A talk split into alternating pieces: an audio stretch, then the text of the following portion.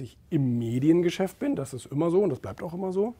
Aber wir natürlich verschiedene Projekte und Magazine haben. Das geht den meisten deutschen Verlagen so. Ne? Also es gibt eigentlich kaum einen deutschen Verlag, der einen Titel hat, mhm. sondern die meisten haben so zwei, drei, vier bis hin zu, wenn man dann Springer und Burda ist, so dann hat man halt 600 Titel. Ja. ja. Okay.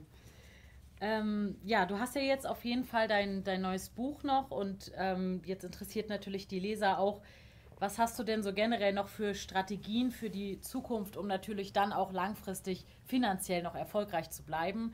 Was ist da so geplant oder was kann man generell sagen, lohnt sich da auf jeden Fall? Bei uns ist es auch so, dass wir, dass wir unsere Bereiche immer in die Tiefe stärken wollen. Das haben wir von Wolfgang Grupp mal abgeguckt, ähm, äh, dass, dass man eben seine Produkte, die man hat, qualitativ weiterentwickelt, aber natürlich auch eben im Programm mal was Neues dazu bringt. Und so machen wir es eben mit Magazinen. Jetzt sind wir gerade dabei, ein neues Format, was allerdings an ein anderes Format anknüpft, ähm, rauszubringen, weil wir eben die Interessen, wir, wir merken, wo Interessen sind der Leser und wollen diese Interessen dann auch bedienen. Ja? Und ähm, das ist die eine Sache. Und auch bei Wirtschaft TV haben wir gerade so eine Umstrukturierung äh, hinter uns und haben da einige neue spannende Projekte, auch eben für Zielgruppen, die sonst kaum bedient werden in Deutschland, was so das, das Fernsehen anbelangt. Mhm. Und ähm, ja, und dadurch wird man dann natürlich auch hoffentlich finanziell erfolgreicher. Und das Format, äh, das darfst du aber noch nicht verraten? Leider nicht. Okay, nein. alles klar. Hätte ja sein können. Hätte sein können. Okay, dann sind wir gespannt.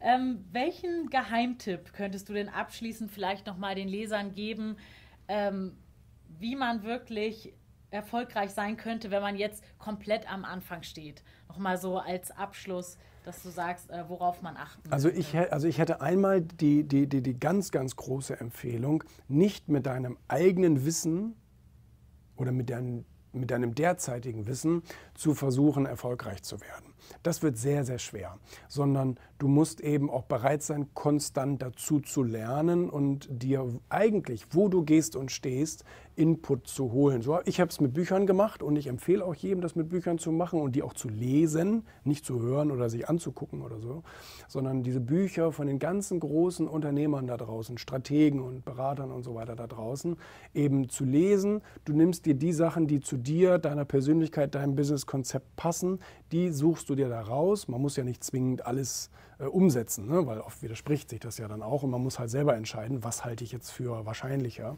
Und ähm, das muss ich sagen, hat mir, glaube ich, den aller, allergrößten Dienst erwiesen. Und dann kannst du auch mal große Probleme bewältigen, weil du ganz bestimmt dann schon mal in einem der Bücher darüber gelesen hast, wie Richard Branson oder Bill Gates oder irgendwie Steve Jobs große Unternehmenskrisen hinter sich gebracht hat, erfolgreich hinter sich gebracht hat.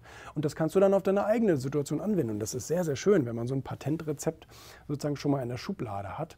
Und ähm, und dann, wie gesagt, natürlich, es geht immer um den Kunden. Das ist der Einzige, der Geld in die Kasse des Unternehmens reinlegt.